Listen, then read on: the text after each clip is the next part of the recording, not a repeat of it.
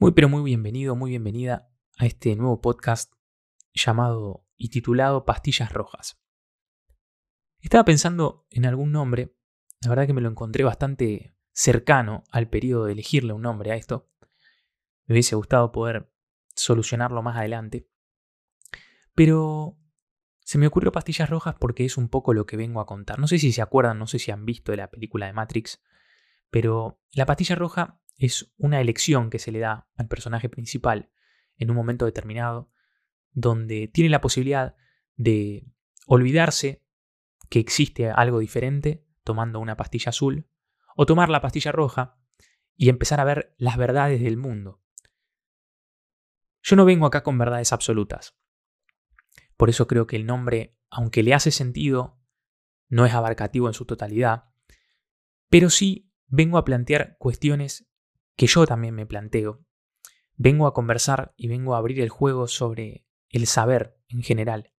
Y vengo a exponer como un joven profesor que independientemente que se dedica a la oratoria, a la comunicación, vengo a exponer filosofía. Y vos te preguntarás, Franco, ¿qué carajo sabes vos de filosofía? Y es una pregunta sumamente válida. Todo lo que sé sobre filosofía, sobre antropología, sobre sociología, que vamos a charlar probablemente en estas pastillas rojas, tienen que ver con una curiosidad sobrehumana de entender algunas cuestiones, de, de lograr haber comprendido a temprana edad que cuanto más sé, más soy. Y eso es lo que vamos a intentar tratar en este podcast, sobre el conocimiento, sobre el conocimiento en general. Y para poner primera y tomar la primera pastilla roja, lo que quiero es conversar ¿Por qué seguimos estudiando a los tipos que pensaban hace 2500 años atrás? ¿Por qué Platón? ¿Por qué Aristóteles? ¿Por qué Sócrates?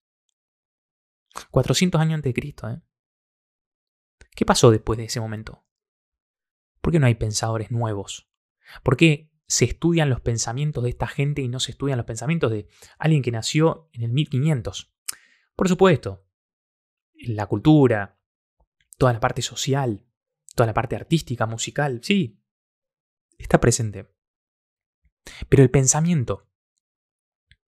¿Por qué seguimos estudiando algo de hace 2500 años? ¿Qué pasó en el medio?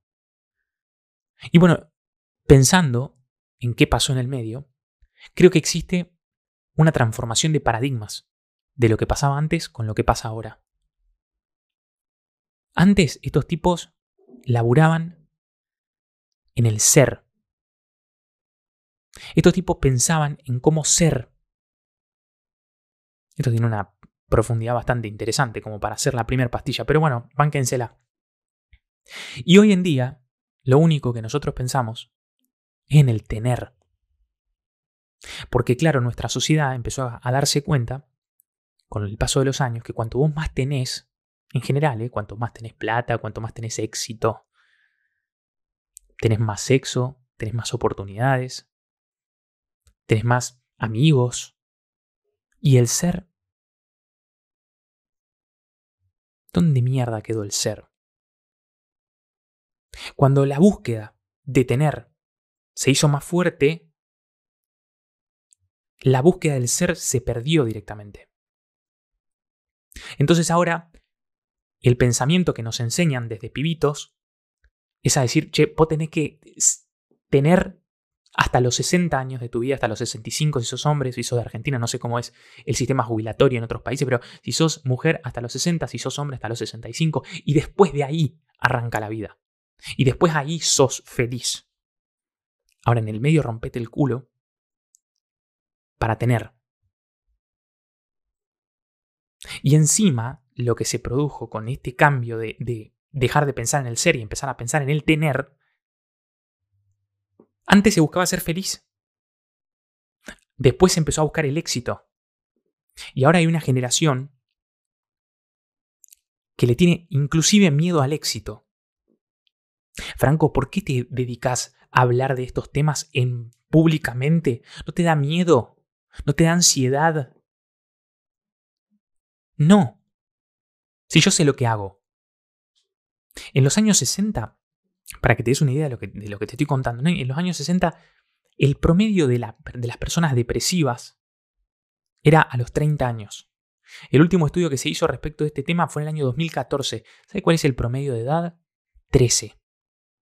Hay depresión a los 13 años. ¿Por qué? Porque la cultura, porque las redes sociales, la mediatización del tener hace que vos muchas cosas no las puedas conseguir. Y si no conseguís eso que tanto anhelás, eso que tanto deseás, como diría Platón. El amor es el deseo, eso que tanto deseas. Como no lo puedes tener, aparece la depresión, aparece la tristeza. ¿Y sabés por qué hago este podcast? Porque quiero enseñarte algunas cosas que no te enseñan en el colegio, que no te enseñan en la facultad, ni siquiera en la que doy clase yo. Solamente el conocimiento va a alejar el pánico. Solamente conocer va a alejar el miedo.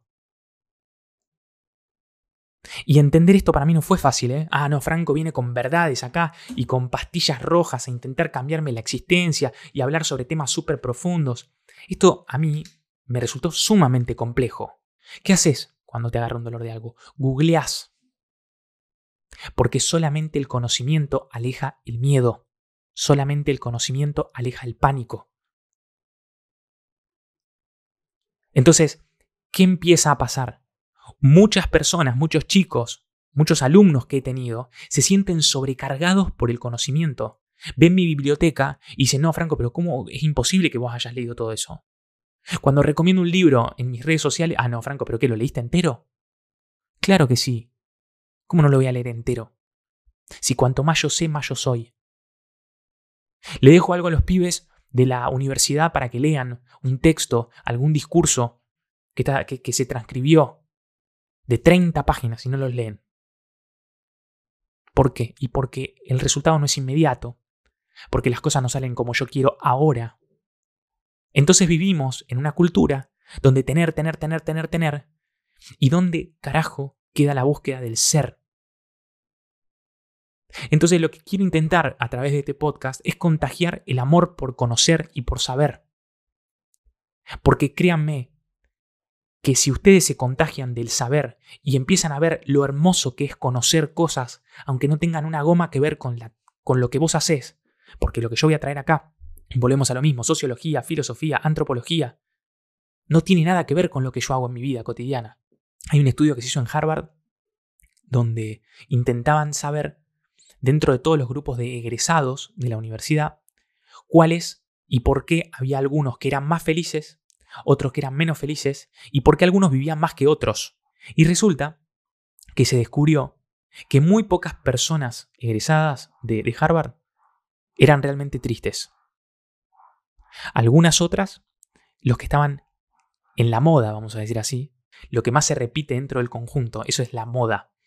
Y la moda eran personas que estaban felices, que habían tenido una buena vida en general, pero había realmente pocas personas que eran muy felices, que habían alcanzado la felicidad plena, que habían vivido inclusive muchos más años que todo el resto, que habían logrado alcanzar sus objetivos. ¿Y saben qué se descubrió en ese estudio? Donde hay personas no felices, personas medianamente felices o dentro de la moda están bastante felices y personas que han realmente cumplido con la felicidad y han cumplido con todas las cosas que se propusieron. La única diferencia entre ellos es que los que lograron la felicidad plena y cumplir con todos sus, sus anhelos personales, lo hicieron porque siempre, desde temprana edad, hicieron lo que los hizo felices. Empezaron a mirar el ser y no el tener. El éxito viene después de que vos descubrís quién sos.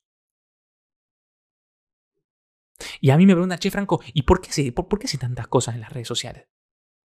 Che, inclusive profesores, profesores míos, yo sigo estudiando, como verás, pero profesores míos me dicen, che, Fran, eh, ¿cómo haces dedicarle tiempo a tu novia? Estás todo el tiempo laburando, estás todo el tiempo haciendo cosas. ¿Por qué tanta energía? Porque tengo muchas ganas de ser mejor todos los días. Tengo muchas ganas de lograr mejorar, tengo muchas ganas de saber más.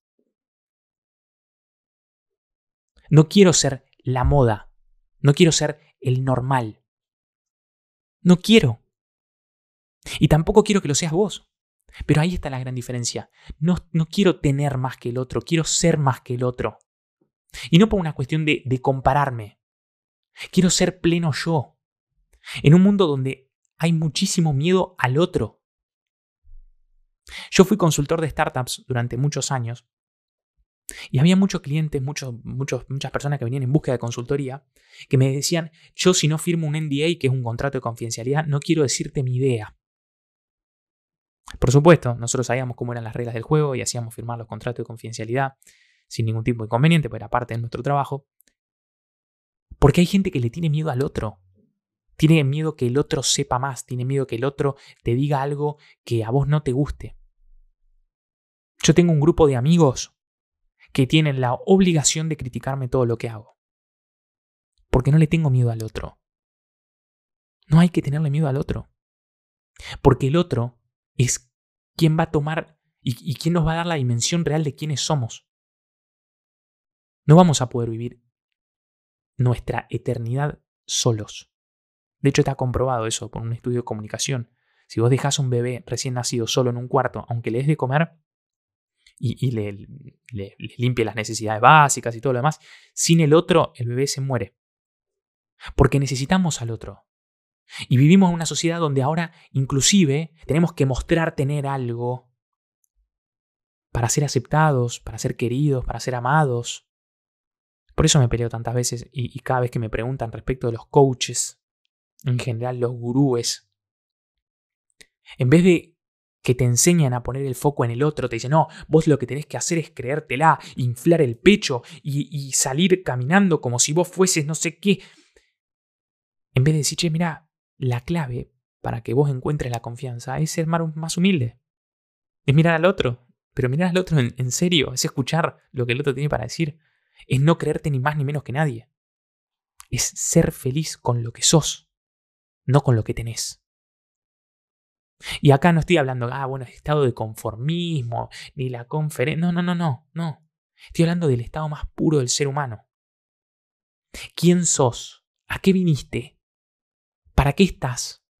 ¿Por qué me recibí de abogado y nunca en mi vida agarré un expediente?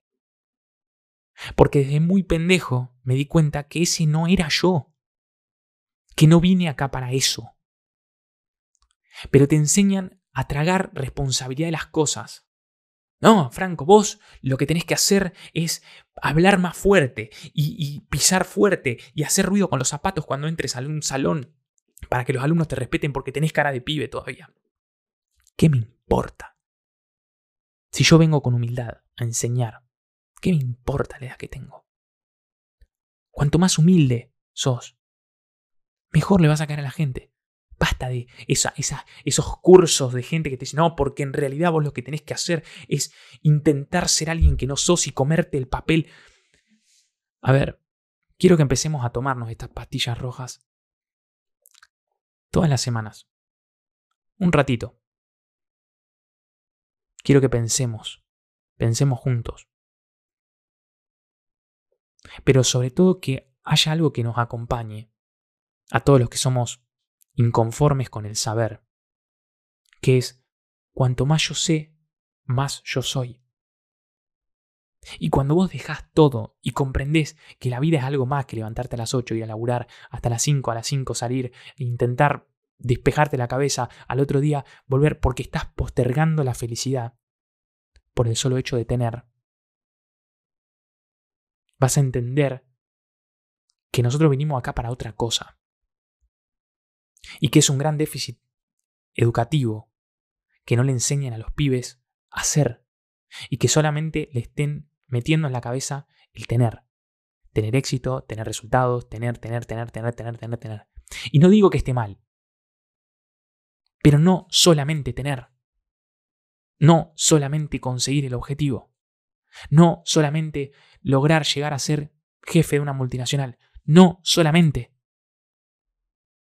Vivimos en un mundo donde el tener es muy importante. Pero ¿dónde mierda está el ser? ¿Quién se preocupa por lo que nosotros somos? Únicamente nosotros nos podemos preocupar por intentar descubrir quiénes somos, para qué estamos. Acompáñame en Pastillas Rojas. Voy a estar intentando hablar de un tema todas las semanas. Una pastilla roja cada semana.